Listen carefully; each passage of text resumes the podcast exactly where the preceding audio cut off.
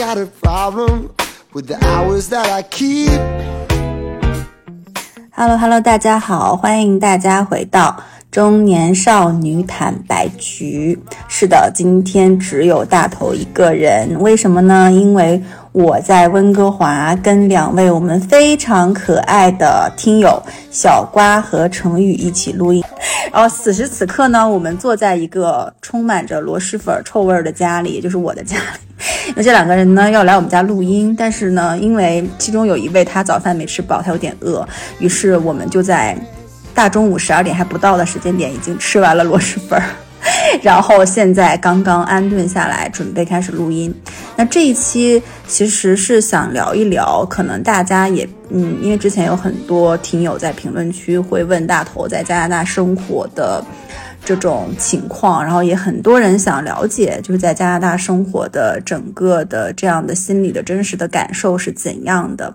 那其实对于大头来讲，其实因为我才来几个月，其实我还没有什么发言权。但这两位呢，是在在加拿大已经生活十几年，然后结婚生子上学。整个生活轨迹吧，或者说最重要的，可能二十到三十岁这段岁月都是在加拿大度过的。所以呢，我想请他们两个来深度跟大家讲一讲，哎，两个中国少女在加拿大的这十几年是怎样去度过的。那谁先来？他先来。哎，程宇先来是吗？嗯，Hello，大家好，我是程宇。哦哦哦，你可以讲一讲自己在这边当时是。为什么想要来加拿大，然后选择温哥华，然后整个是可能过来多少年啦？整个大学毕业、结婚各方面生孩子的一个轨迹吧，可以简单做一个介绍。呃，谢呃谢谢。大头的邀请，就是你去年，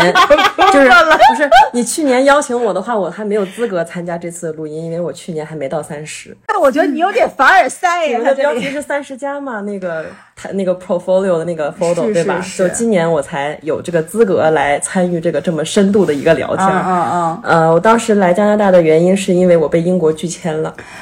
然后我当时签英国是签了两次，然后第二次是被拒拒绝入境十年。呃，这个具体犯什么错误就不说了，我怕被这个播客就是就是你们这个播客播不出去了。对，然后所以然后我妈就说：“那你是不是确定一定要出国？”然后我就说：“那我这成绩这么烂，对吧？偏科偏的这么严重，数学就只能考一百五，只能考个九十多。嗯，那我还是出国吧。”然后我妈就说：“那你就。”看一看加拿大的这个签证，你能不能够办得过？如果办不过的话，他就准备把我送去乌克兰。他说他有认识一个朋友，乌克兰的签证百分之一百是签过的。幸好没去乌克兰，那我可能就来不了录这音了。咱别说资不资格的问题，我可能已经没有命录这个音了。对，所以我当时就是抱着尝试的机会吧。然后因为当时也是五眼联盟嘛，就是英国、加拿大、美国、澳大利亚他们这种，就是有一个联网的这样一个系统，可以查到你是不是被其他国家拒签。所以我当时是真的是非常的忐忑。那是哪一年？二零一一年。二零一一年，OK，对，所以呃，但是我妈这人也不是很靠谱，她给我准备的留学材料呢，咱就说缺胳缺缺胳膊少腿，好吧？所以二零一一年办加拿大那一次的签证，基本上都是我自己去跑学校，然后跑北京的呃。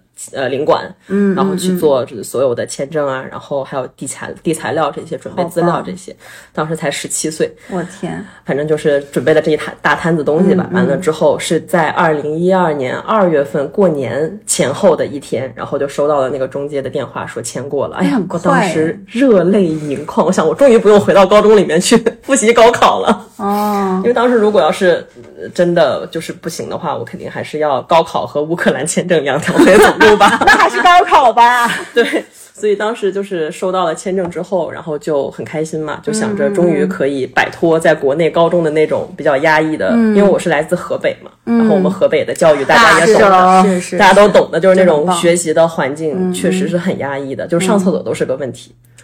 就是拉屎拉一半也得给你拉出来考试，哦，那真的很夸张，是很恐怖的那种环境。所以我就，呃，在二零一二年的四月二十五号第一次登陆了加拿大的这个土地。然后我当时是有一个老乡，他也在这边，嗯，所以我当时是和他还有另外的三个男生一起合租，就两个女生和三个男生一起合租在一个就是大的那种别墅里面，还有房东一起。然后每天就过得很开心啊，因为刚过来的时候读的是预科嘛，然后就是那个数学，我一个。考那么点分的人，在这边也能轻松拿 A，好吧？嗯就然很有那些对，然后嗯巴基斯坦的小哥还在问，哦，why why you understand this? Why you understand that? 然后我就说 啊，I'm from China。然后那个小哥说，哦哦，然后说你可以教我一下一元二一元哎。二元一次方程还是一元二？就一 x 加三等于六这种题不，重要，就是方程。就是很简单，然后他们哦都不会，然后我就就是就是在这边轻印度松的人不应该呀、对巴基啊，斯坦人，那也感那也是觉还被蛮厉害拍戏的呀基础教育可能没有我们这么的扎实吧。是是是然后就读够读过了预科，读完了预科之后，然后又从、呃我们这边叫 college，就是一个 international 学生要读的一个 college，、然后转到了 university，、转到了大学，然后在。刚刚转到大学的第一年，好嘛，就一件事儿发生了，好吧，在银行里面，呃，认识了我现在的老公，他是我当时的客户经理，然后就被这个这个魔掌就伸向了你。就被一个在社会上摸爬了摸爬摸爬滚打了十几年的一个人，哎，就给抓住了。好，然后就在呃相处了两年，在大二的时候，我们两个就结婚了。大学就可以结婚了吗？可以啊可以只要你是十六岁，呃，十六岁还是十八岁以上吧。在这边的话，十六岁是一个成年的一个一个，因为十六岁就可以考驾照了。然后十九岁又是另外一个你可以喝酒的这样一个年龄，进 pub 的这样一个年龄。然后我因为我当时是中国公民嘛，所以十八岁以上就可以跟他结婚了。嗯，对，然后当时做结婚的这个决定，我也是比较懵，因为我当时就二十二岁嘛，二十二岁，对，二十二岁我还没遇到我的老公，反正就是呃，关于结婚这一步踏出去，我觉得是我妈起了一个比较大的推动作用，因为她看到她国内很多的朋友的女儿就是出国上学，然后特别的优秀，然后到可能三三四十都没有结婚，然后我妈就很怕这个事情发生，然后所以我从二十岁的时候呢，她就给我安排相亲啊，然后就鼓励我要在大学里面多去社交啊，她怎么给你安排下？她远在国内给你安排就我每次回去，就是放哦暑假的时候，她就会给我安排一些就是见面，对吧？然后他就觉得要早一点先把对象找好，然后在大学里面可能你们就是经过一些相处啊什么，他就觉得上了社会就很难找到合适的对象。哦，这跟我们传统的中国父母不太一样，因为他们就会觉得你但是不要挑一挑，然后再结婚。我觉得这可能是不是中国跟加拿大两边可能是不是可能是我婚育观念不太一样。我妈就比较喜欢我老公这个人，就觉得哦好吧老实，反正是你老公 就踏实，然后稳重，嗯嗯然后就觉得就是各方面他都很满意。你老公话是不说，他很会讨老人家的喜欢，非常，他就是那种很会说，然后很典型的那种好女婿的那种哦，对，形象。因为你要比你大对。大八岁，大八岁，对。是是是。所以我妈就觉得，哎，在这边就是异国他乡的，然后有一个能够照顾我女儿的人，她就觉得会更加放心一点，而且小私心，然后她就觉得可以早一点把移民办好，是是就觉得那以后生活也有一个保障。哇，办好移民之后，我妈可开心了，因为最后一个学期她只付了就是五分之一的学费，因为我就成了本地生，我原来是国际生。哎，你你这里对这个小 tips，要不然给我们讲一下，就是啊，就是 怎么样留学生一来先调一个本地人，呃，就是不不，就是留学生是可以通过结婚就成为这边的公民吗？还是、呃，可以，男女都 OK？男女都 OK，OK，或者男男男男女女男女，或者是你们只是同居的关系，能够提供两年以上同居在一起的证明。就比如说你们两个两年，就是银行的账单都是寄到同一个地址的就可以。哎，那哎，那我觉得，哎，但我也不能宣传这种东西啊。又要被逼了啊，要被和谐对对，我觉得，嗯，这个就是当然了，就是我们提供了一个就是这种小小 tips。如果说也同样有就是这样的想法的留学生，然后呢，因为你知道工签也可以。工签是可以，但工签其实，哎呀，还是有点，还是要付出很多努力的。就是说，对我这个就是毫不吹飞，毫不费，吹就是灰之力。当然前提是在你们两个两情相悦的对，因为他，其实材料会审核，就是审核你们的关系，因为他也知道就是会有一些假结婚的状况存在，所以他会多方的去审核。如果你们是男男或者女女，他可能审核的会更加的严格。因为这个就 common law 途这种径还是比其他拿身份的途径是的，性价比高很多。对，他就觉得可能会有的申请人去钻空子，所以他会审核，就包括我们当时提供的材料，就是你们这两年以来的交，就是交往的一些证据，然后什么照片啊，然后什么那个，啊这事儿有人看吗？他会要交的，他要交的，要交的。情书这种东西就是吗是就是照片，比如说照片我们一起出去旅游，我今天我们一起去过美国，去过回过中国，去过哪里？他有个时间点，你要要把那个时间点之内的照片都要提供上去。哇，然后还有你们结婚的东西，就是你们的婚礼是在这边嘛？如果在这边的话，稍微会好一点，他会觉得就是有牧师见证嘛。你要是在中国的话，他可能要你提供更多的你在中国结婚的一些细节，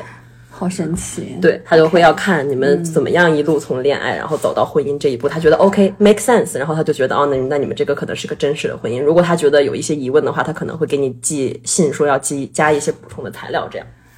啊，这这个还蛮神奇的，我觉得，就是他会审核你的爱情的一个一个里程，就他是你的一个见证，还对，但是像我们这种真的就没有问题。如果是假的话，我觉得可能却多少会有一些漏洞吧。然后你可能要用其他的方式去弥补这些。假的就每个月一起在一个地方登个山拍个照片儿，互送一下礼物。对，反正你这些就都要留好照片儿这样子。嗯嗯嗯，对，，OK，嗯，完了之后我就毕业了。毕业了之后我就工作了，然后工作了仨月就怀孕了。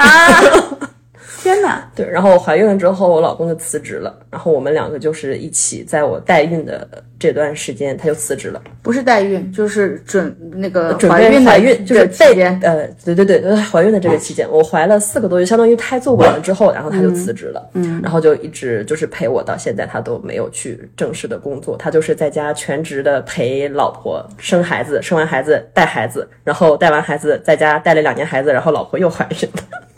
然后又开始带孩子。哎，所以这边的男的会老婆怀孕，他会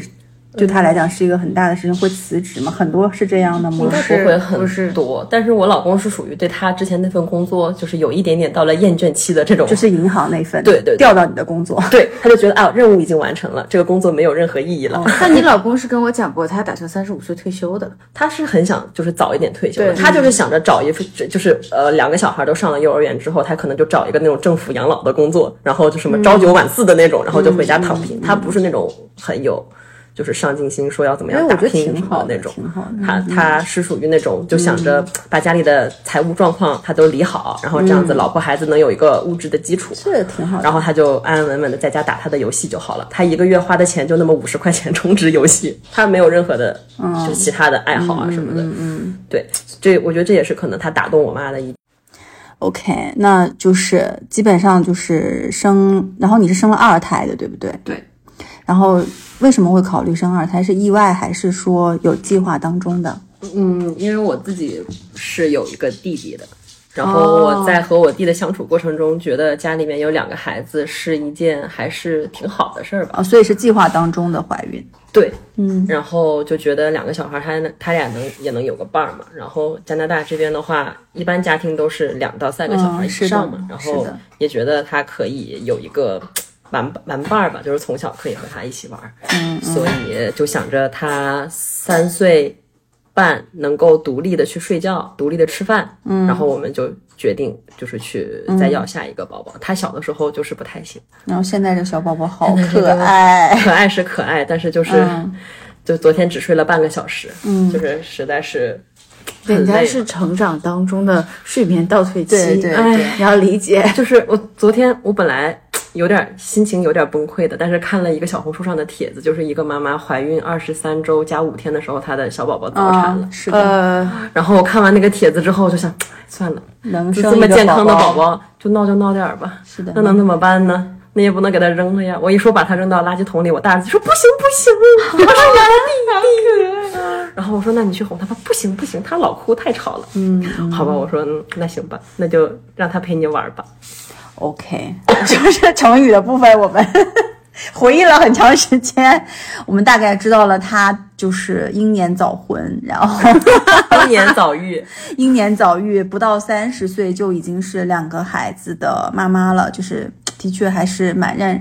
蛮让人羡慕的一个人生吧，我觉得啊，从某种程度上，就因为在国内好像三十现在在三十岁以内。结婚生孩子都是非常少的，因为我是二十八岁生的孩子，已经算很早了。二十八岁北上广算算第一个孩子，已经很早了，已经算很早了。对，所以我觉得现在国内可能在三十岁以内结婚生子，已经是一个挺难做到的事儿了。对，那我们接下来看看，哎，小瓜，那跟小瓜呢，这个缘分呢是怎么认识的呢？小瓜是我们的一个听友，然后呢。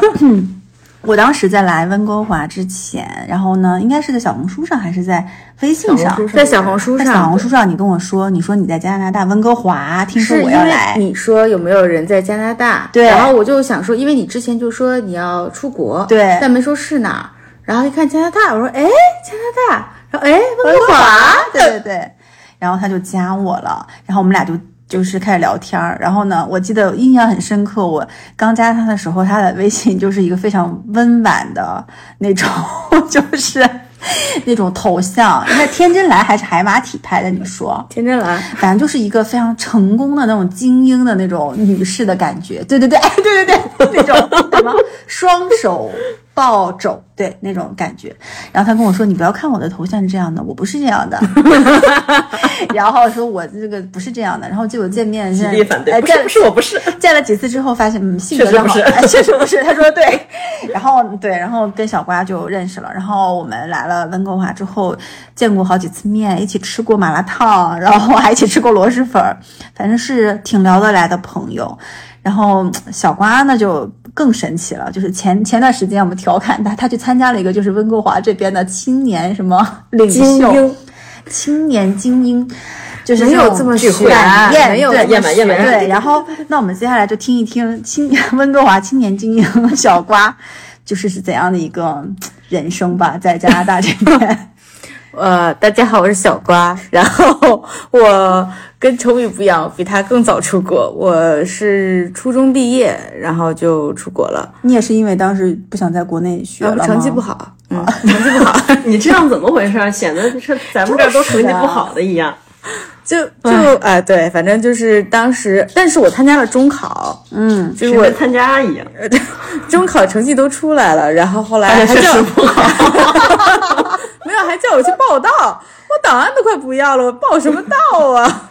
然后后来就嗯出国了，对，然后我也有过被加拿大拒签的经历，啊，对，我是嗯我们初二的时候学校组织学访来加拿大。然后我们那一届全部被拒签，好像七八十个人全部被拒签了。嗯，所以我初三要出国的话，就是就签证就变得很焦虑，就很麻烦，嗯，就怕签证不过。但好在就是还挺给力的，就一次就过了。然后，所以我就是稀里糊涂、稀里糊涂就出国了。那时候是一个人来的是吧？，对，嗯，然后就上初中，然后刚来的时候最大的感觉是不适应。不适应的原因是因为我在的学校当时是去了呃温哥华东面的一个高中，嗯，那个高中的地理位置周围都是印度人，哦，然后我就是非常的不适应，就大家走廊里各方面的都是一股弥漫着一股味道，所以就是呃，我都不就不是很开心那时候过的。然后我就开始跟学校研究说怎么转学，然后自己开始研究怎么转学，然后转到呃一个比较相对教育抓的比较严的一个学校。嗯嗯然后之后的话就初中呃不是上高中，然后之后就上大学。嗯，然后，嗯，大学的时候呢，我没结婚，但是我遇到了我点现在呢？但是我遇到了我老公，对，然后就大学毕业了，工作几年之后，然后回国，我呃，我公公跟我们说说啊，你们这个工作也都稳定啦，都毕业啦，都挺好的，就下一步要不要考虑结婚的事情了？然后我们两个就哦，然后就后来在一六年的时候领了证，对，然后现在在在疫情中，二零年刚开始的时候，疫就是疫情的时候，然后生了我儿子。哦，对。哎，我想问你，当时你就是也没考虑过毕业之后再回国找工作是吗？没有，就完全没有过这个。个念头。我上高中的时候，我是很笃定，我上完大学我要回国的。然后之后在大学的时候，就陆续就陆续有人毕业了嘛。然后那个时候已经，我觉得中国是在一个比较经济上面比较好的一个状态下，但是很多海归回去还是找不到工作，嗯，可能是就是期待值太高，毕竟出国花这么多年，对对，这么多钱，所以就是找不到好的工作。那我自认为我的自我定位还是觉得自己可能，呃，就是各方面不能说优秀，就是凑合。可我再回国的话，我可能就是很平平无奇了，因为毕竟在国内这些名校出来的太多了，嗯尤其在大城市。嗯，所以我就后来就想说，我也回去也不太适合国内的那种大环境。我这个人比较简单，李总，哎，王总来了，吓我一跳。王总，那个五个亿的项目怎么样了？考虑一下我们。你看我有五个亿吗，大姐？五个亿啊，五个亿啊，五个亿可以，五个亿没有。然后，所以我就是。不太适合国内一种大环境，嗯，所以我就觉得，嗯，这边生活比较简单，而且也是很习惯了，我就不想再回去了。我回去也没有王位要继承，我回去干嘛？也就是很多那些回国的海归，也就是爸妈给安排的工作，然后找个人嫁了，然后就平平无奇。但我也不是很喜欢那样的方式，所以还不如就留在这边。嗯嗯，目前感觉你的选择是非常正确的。嗯，然后回去了，过十八年还得把孩子送出来。没有，他主要完了还得花一笔留学生的费用。他他如果回去，可能在去年和今年会被裁员之类的。嗯，对，真的真的是，就是你在虽然现在就整个加拿大的经济形势也不太好，是很不好，是很不好。但是呢，中国也很不好，就是全球的全球的一个形势都很不好。但在这边，你可能这么多年还是有自己比较呃，就是。明确的一些路径和赚钱方式吧，然后你回国可能，你现在如果真的是被被裁，被捧得很高，然后啪把你裁掉，嗯，也没有更好的能接你的坑。中产反贫潮还是是啊是啊，对对对对对，这个很可怕。嗯，对。而且我比较幸运的是，我大学毕业就就有了合适的工作，然后一直到现在，嗯，这个是很幸运的。哎，我对于这个工作，我觉得你可不可以跟大家好好讲一讲，因为。就是小关在青年才俊嘛，就是其实他们那个团队真的氛围很好，因为我也我也蛮想了解，就是你当时因为你这个工作干了从大学毕业干到现在，干了这么久，然后我觉得也是现在比较好的一个行业吧，就是房地产行业，能不能跟大家介绍一下？就你当年毕业的时候，这个行业大概是怎么样情况？这么多年发展下来到现在，你就就这个行业大概可以跟我们讲一讲。我觉得我就是很幸运，就是大学毕业了，然后就那个时候就认识我现在老板。虽然我们两个人年纪那个都，他是我老板，但我们年纪可能差不太多。但是他比我入社会早几年，所以他有了一些经验，然后有了一些呃人脉，所以我就是很幸运的就跟着他一路做做做下去。那么呃，我是做出租方面的，就租房子。那跟国内不太一样的是，就是这边的话，我们只做房东的接管，我们不做租客的接管。嗯，就国内的话，一般都是两边的双变性，我们只有一边。单变性，所以的话就只跟房东把房子委托给我们，然后我们做出租。嗯，呃，然后之后的话，我们就成立了，就是慢慢的比较成熟以后，我们就自己成立自己的团队，还有自己的客服。所以工作这边现在就是一个非常系统化的一个流程。嗯，呃，人力上的话就不会像以前这么的嘈杂，人也不需要到处跑来跑去，就是会更稳定一些。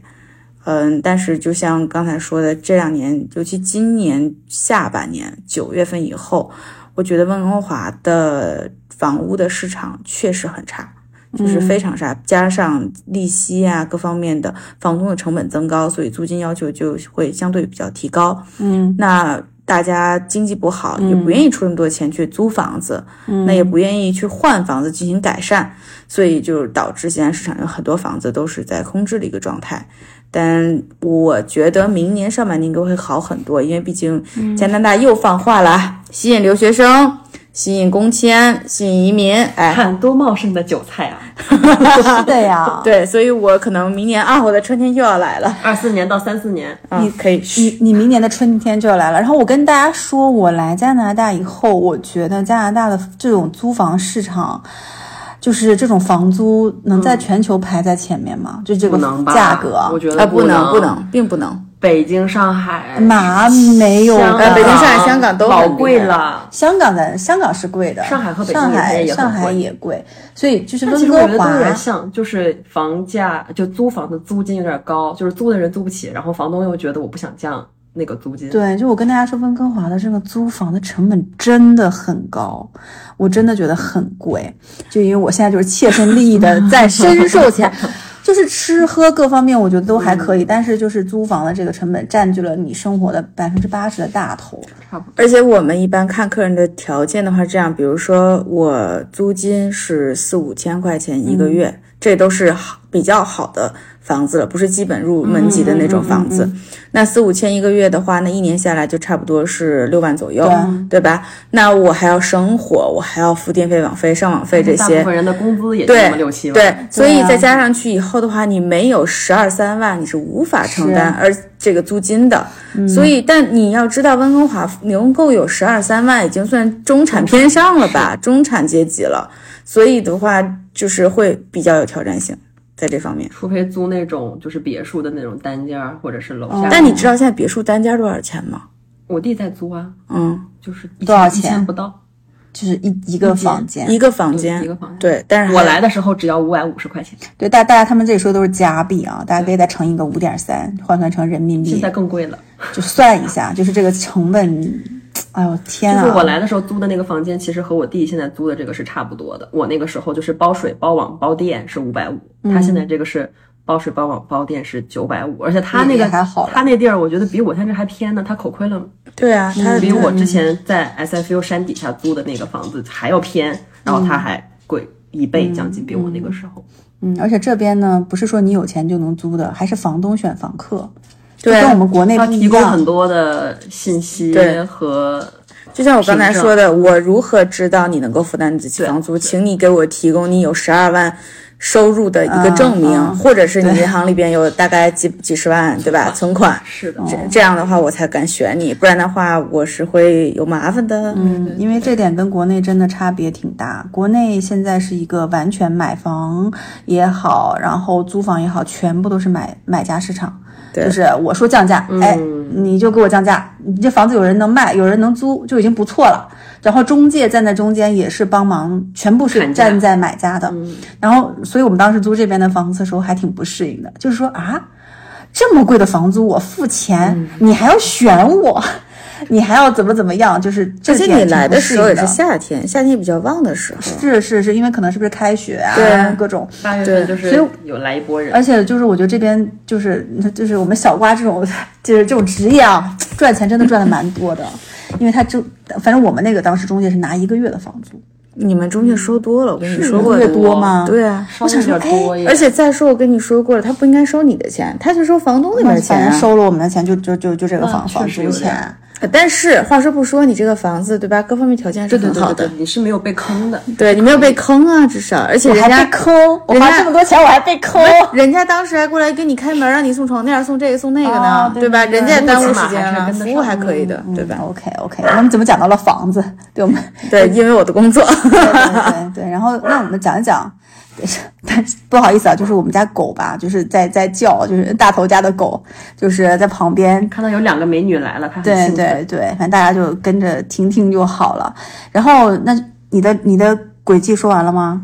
差不多了。然后就二零二零年生了我儿子，然后现生娃在了，对嗯孩子排学校了孩子上学了，那就这样了，然后考虑二胎了。OK 啊，没有考虑二胎，暂时 暂时性没有考虑二胎。嗯嗯呃，这个教育问题我们可以单独再聊一期，我可以觉得。那我那下面就开始我的提问时间了，好吗？好，就是我第一个问题是因为你们两个都是从相当于初中、高中上大学整个链路在这边，然后毕业、工作、结婚。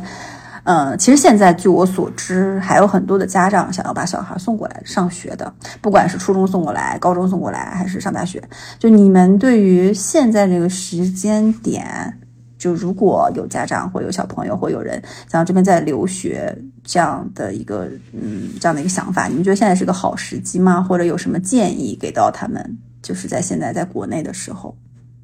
这是一个好时机吗？你觉得？就是我觉得，如果你的小孩年纪还比较小，嗯。就是初中左右或者初中以内吧，就是他过来会接受一个比较系统的加拿大的整个的教育的话，其实我觉得还是挺值得的。你是觉得早一点？早一点，因为就是加拿大他这边的教育还是挺鼓励小孩儿，就是去发散思维啊，去多做一些除了课外、呃除了上课的东西以外的，就是课外的，他更注重这个学习、嗯。学习和生活，它有一个 balance，、然后更注重就怎么样培养孩子他一个去解决问题的思维，然后到他上，就他不一定说能考上多么名牌的大学，但他肯定是能够成长为一个更好的人嗯，to be a better human，这个是加拿大教育的一个就是重点，他不是说让你孩子成为什么美国哈佛呀、什么这那的那种高材生，就跟中国家长定义的那种特别顶尖的那种孩子，他是不一样的。他就觉得在这边你的孩子能够安全、健康、平安成长为一个就是 mental。嗯。就是思维很好的一个，就不是说一个 nerd 就只会学习的一个那种傻子一样的，嗯。这样的一种孩子，我觉得还是很值得的。但如果说你的孩子已经是大学在国内的一个二本、三本毕业完了，想回来来这儿镀个金，完了带一个很金光闪烁的一个学历回国去找一份更好的工作，现在这个已经是不现实的了，因为现在国内海归太多太多了，对，我觉得从我那个时候，我觉得就已就已经不现实了，就是没有这个福，没有这个红利了。对十年前其实就已经没有这个红利。对对但是我觉得现在还是有挺多人有这个想法的，就想着我出来一个大学镀个金，那这样的话还不如选英国，因为英国的硕士时间比较短。但是你出国可以考虑出完镀了金以后留下。但是很多人如果是硕士的话，我觉得大部分可能还是想要回去。就是如果你是以移民的目的来这边读完硕士，想留在这边，这也是一一个可以的道路。对，如果你只是想镀个金、然后回去的话，我觉得就没有什么必要。嗯，对。所以还是就如果说想未来生活在这里，对对对对对。然后接受整个这边的价值观和体系，对，呃，可以考虑来，然后越小来越好，对，嗯，然后但如果说只是为了镀个金，其实加拿大可能没有那么合适，我觉得它还没有美国和英国合适，因为美国的大学它其实更多选择更多，然后它的那个证书的含金量，我觉得会比 对吧？而且我觉得美国的圈子更好一点，相对来说，因为哪种圈？嗯，大学的圈子，就比如说，嗯，我去美国上学上大学，然后我去比如说纽约或者波士顿那些学校，嗯，那身边都是比较厉害的家庭才会送出来，是然后那个圈层很多人最后还是会回国的。其实美国留下的人会很少，加拿大对，没有加拿大这么么多，所以那些人回国，那你们回去是另外一个圈子。那啊，我同学在，校友这样。对对对，就是这个是其实是一个更好的，相对于加拿大。对就是如果你想更卷在教育上面，其实可以选择考虑去美国。对对，加拿大其实说到底，名校就这么两三所。嗯嗯那你如果想要说为了安全、为了踏实、为了一个稳定的环境的话，可能加拿大是一个很好的选择。嗯，而且我觉得，现在好像比较镀金的就是 UT 和 UBC，所以我就说两三所嘛，对吧？就是就只有多伦多大学和 UBC 大学这两个大学是所谓的镀金大学，就是那个？就是但我觉得现在国内可能很多家长或小孩的考虑，他并不，他其实没有想好后面的路。对他是因为在国内实在太卷，太卷了，嗯我学不下去对我了。我是想我不知道，就跟你们当时可能觉得，哎，我哎考不了了，不想考了。但是那种这孩子就不就拿我自己来说吧，我在大学成绩也很一般，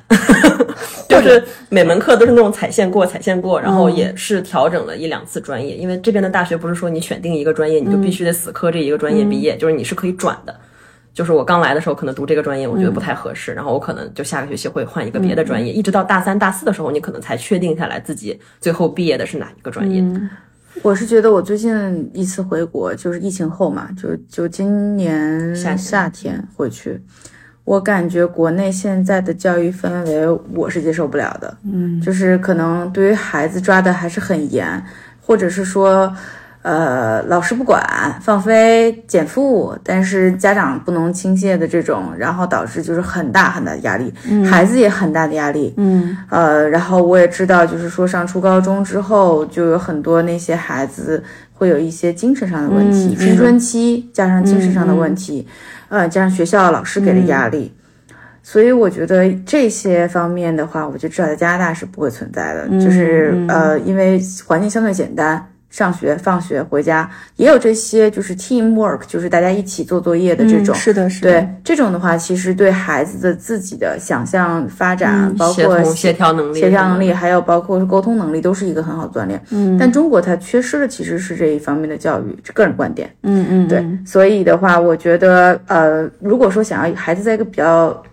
简单的环境上长大的话，可以考虑出国。嗯，然后还有一个问题就是，比如说你们当时从初中、高中过来的时候，呃，来到这边是在学习上，你觉得是是更轻松啦，还是数学好简单啊，数学是就是理科很简单，就是我们大一还是大二学的那个物理，还是初三和高一时候的那个物理，就是重力加速度，嗯，就是还在学重力加速度。那哪方面是难的呢？在这边上大就肯定是学语言，嗯，因为我们刚过来的时候考雅思，最多就写个五十字、两百字的作文这样的。啊对啊，但是我来这边，我一开始上的是传媒这个专业，一上来就是两千字的论文，哦，我怎么可能从一两百字一下子一个学期之内变成两千字呢？那那时候又没有 Chat GPT，真的就是要自己看。语言是一个语言肯定是一个很难的一个方面吧。然后还好，就是我那个时候先是读了个预科嘛，就在那个 college 里面先稍微的过渡了一下，就那个班里学生也比较少，然后老师就是对的学生也比较少，他会更有时间去回答你的问题。然后转到大学之后，一个班一一两百号人，教授根本不知道你谁是谁。而且想向你们俩求证一下，就是因为中国就是它相当于是那个考高考整个上学很累，然后到上大学之后其实还蛮宽松的。那这边是不是相反的？上大学之后是不是不能轻易挂科？然后上大学要各种积学分，其实上大学时候反而是比较可能功课比较多，然后比较不容易放松这么个状态。其实从上高中，尤其是高二、高三的时候，这边其实就要抓紧了。就对看你想不想上好大学。你要是想随便毕了业之后，就是随便去读个什么 college，学个什么美发什么那种，你可能十一、十二年级你就不用努力了。嗯，像你如果想上个好点儿的大学，十一、十二年级还是对，因为他现在大学看成绩的话，当然他看你十二年级的成绩。那如果你十二年级成绩两个学校两个孩子的成绩都差不多的情况下，他会再看参考十一年级成绩。对，所以的话，你就是从十高呃，也就是国内的高二、高三，你的成绩就不能够这么简哦，也就是他不只看你，相当于我们只看高考分这一个分，他还往前会看你的。对所以你平时的每一次小测、大测都很重要，都会算在你这个我，但我觉得这个是公平的。对啊对啊这很合理的。其实，对像美国大学，他还往前追三四年的成绩那，这个九十、十一、十二年级他都看。对，然后上大学以后的话，你如果是呃，他又是二点零吧，好像是是不是？GPA 吗？嗯，对啊，GPA 二点零以下，他就帮你放到 probation。如果放两次 probation，你就会被学校踢。对对，然后如果你有一些 academic training，就是说我，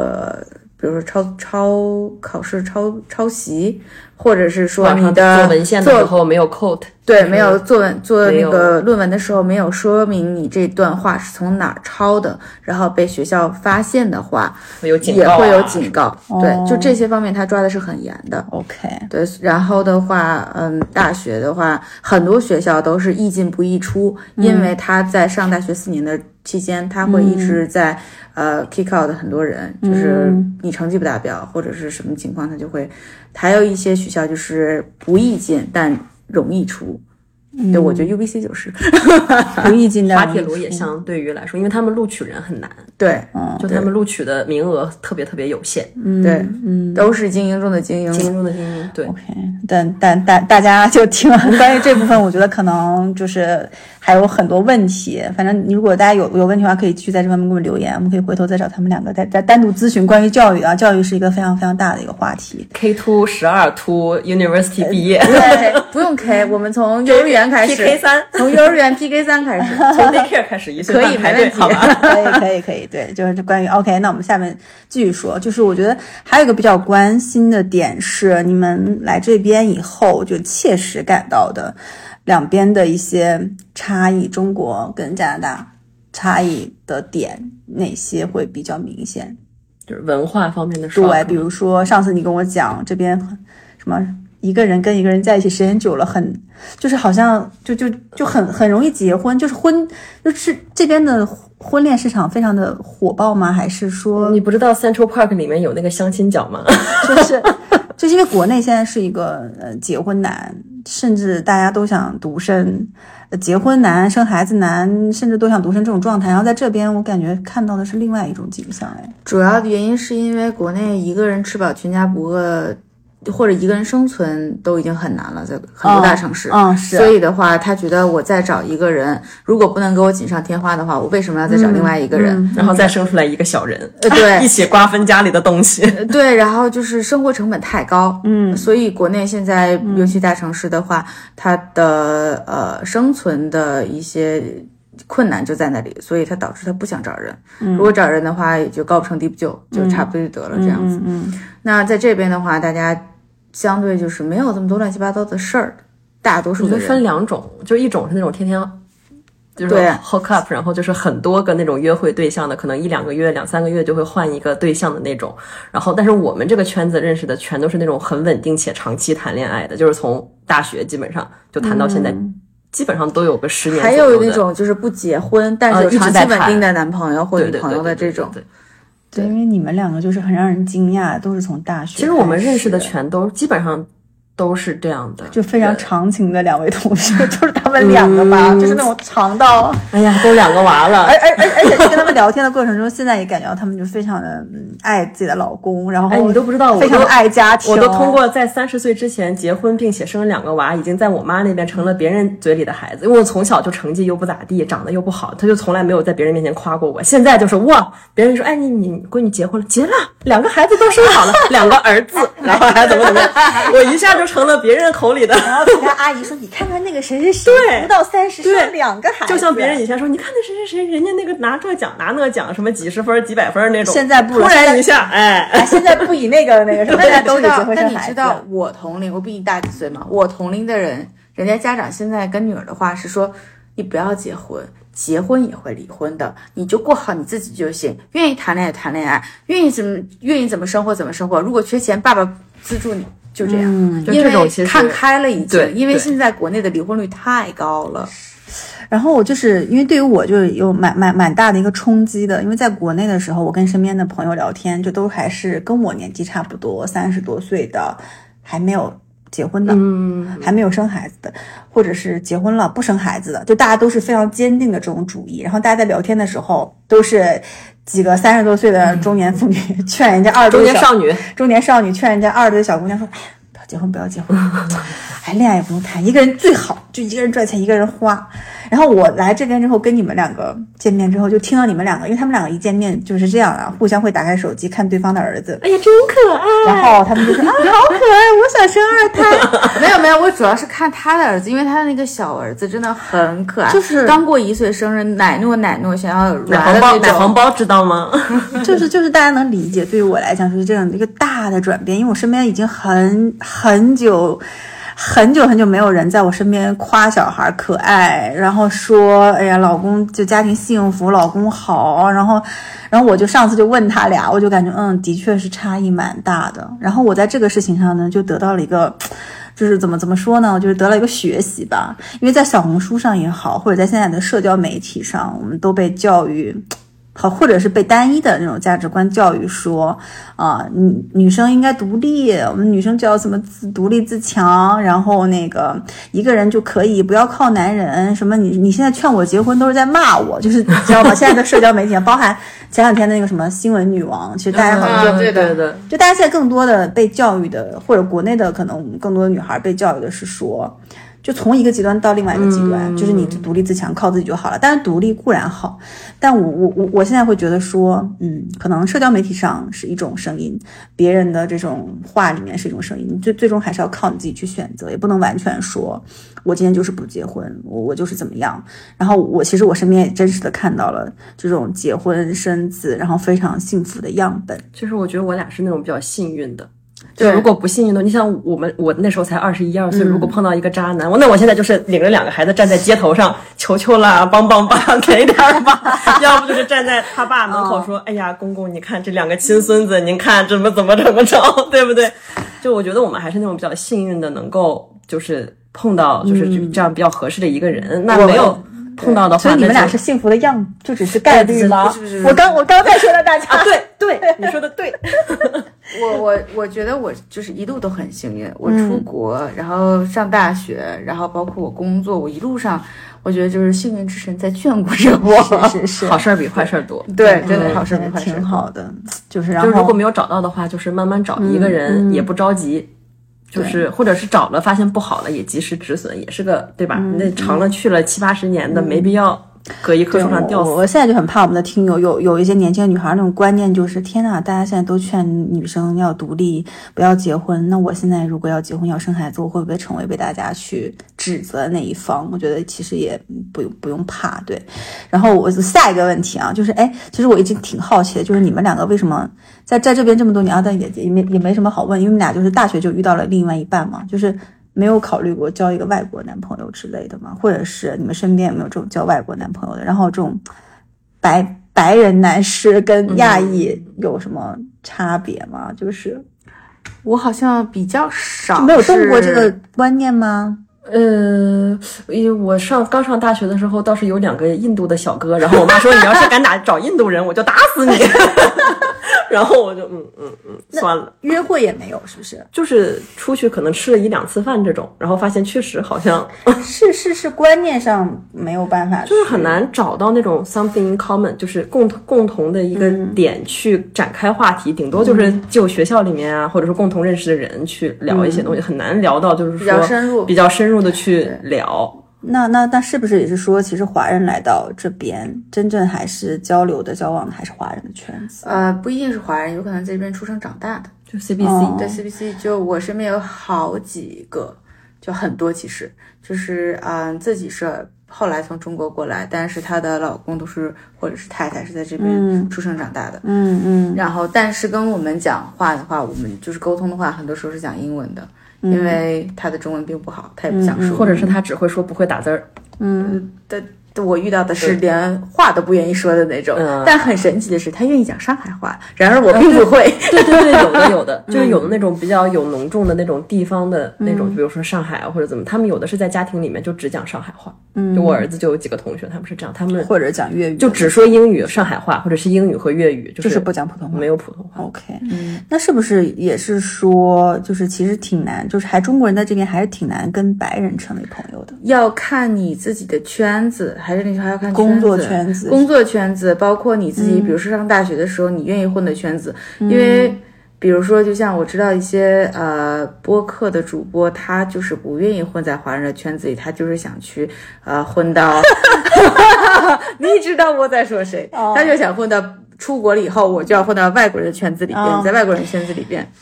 呃，找朋友、结识朋友这样子，所以他就可能会比较融入外国人的圈子，呃，就自己心里要很笃定，有这个想法。对对对对刻对，意而为之对对对对对。但华人说说实在的，华人很容易就抱团在一起了。是是啊，你中国来的，你哪个城市的？哦，我哪个城市的对对对对？然后就开始聊起来，一起上课下课，然后周末一块儿吃火锅，这个是很正常的一这件事儿。是很正常，人类的就是本性对对对对对所以就来了一个陌生的地方了，肯定想找点熟悉的感觉。嗯，对。所以华人抱团儿，然后来这边之后，感觉华人好像还是跟华人在交往，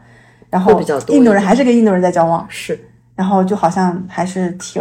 挺挺难去真正的感觉融入到白人的那个生活里去，对，也可能是不是很多东西就是价值观方面的是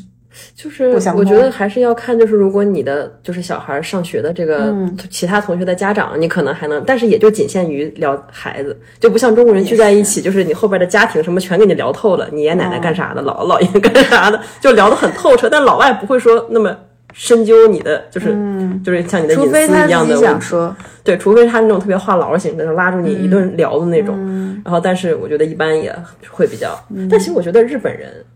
很好接触，就是那种东亚，我不知道，因为我们班有几个日本的、韩国、日本的和韩国的家庭，他们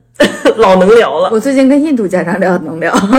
我们班就有一个印度家庭，但是有几个日本的和韩国的家庭，我觉得他们还很，他因为都是比较年轻的家长嘛，他会过来说你喜不喜欢 K-pop 啊，然后你喜欢哪个团啊，然后我就说哦，我喜欢哪个，要因为我们班那个 你正好喜欢 K-pop，，对我们班那个日本的家长，他是在这边开那个呃，就是那种 media me- media studio，就是专门做那种 K-pop 的那种传媒方面的生意，所以他就说，哎，那个什么，你儿子喜欢 Black Pink，哎，我们儿子也特别喜欢 Black Pink，就是会有一些共通的文化的地方。但如果是跟纯白人的话，因为我们也从小不长在这儿，就他们很多，就比如说你想开玩笑说一个什么，呃他们的动画片什么的，我都没看过，也是也是，因为东亚文化还是有相通之处的。就是什么动漫啊，什么你总总能聊聊什么柯南啊什么的，对对吧？对对对多多罗啊这种小朋友看的东西，但是多多喽。龙猫，多多罗，多多罗，哦，不知道吗？OK，我看一下，哎，我们今天时间好像差不多了，就是两个，我们本来说收到四十啊分钟，然后现在差不多已经五十多分钟了，嗯，然后今天呢，我觉得就是先到这里吧，然后因为我们的另外一个妈妈还要回家去育儿，然后，然后呢，我觉得这肯定不是我们一起录的第一最后一期，然后我们可能后面会再。就是这个温哥华中年少女分部会经常去聊一些就是大家感兴趣的话题，然后我觉得如果大家有什么呃想要特别了解的东西，想向小瓜跟陈宇提问的，也可以在评论区给我们留言，或者不好意思的话也可以单独去发给我们的小助理，然后我们会再邀请他们在比如说这边的教育问题呀，然后各方面的问题上给大家。具体讲一讲，对小怪可以给大家讲讲这边租房的一些情况。然后大家如果想来温哥华租房子，可以找他。然后，对对对，然后呢，今天就到这里就结束了。然后感谢大家的收听，那我们跟大家拜拜。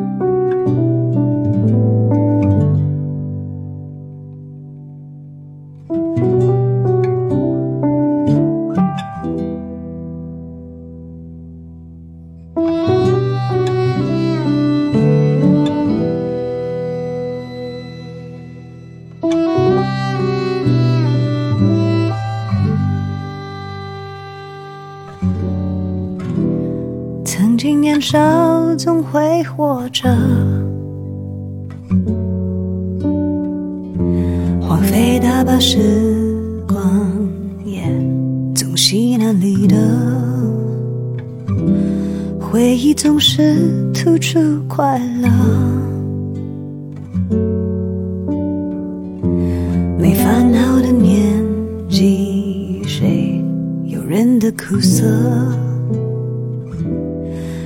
如今承认是难规则，把大悲的喜体念得不露声色。一年又一年飞逝。着，不愿随波逐流，却又无可奈从来没有等待谁放过谁，忘记谁，割舍过谁。虽然已经懂得了什么才是珍贵，只是，只是时间消失的太快，我们都来不及回头看。总是察觉得太晚，遗憾早已变成了习惯。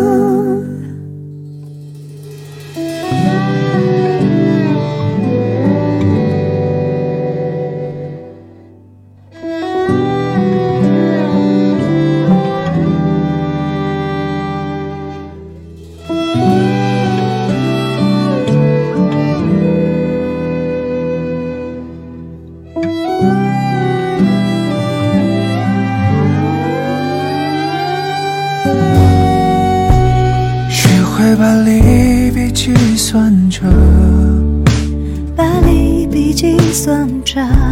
不值得付出的，不再是平衡。过去的影像提醒着，影像它提醒着，那已经是好多年前某个时刻。从来不会眷顾谁，理解谁，认得谁，寻思过谁。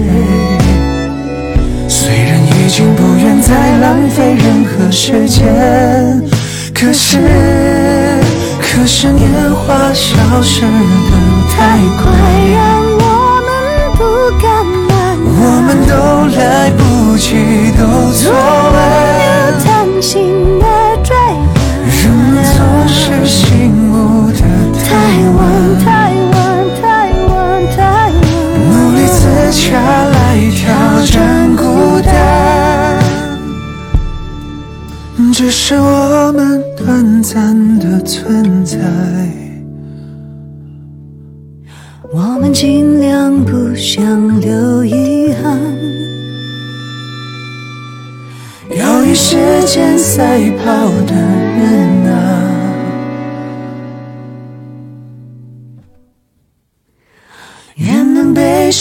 些温柔对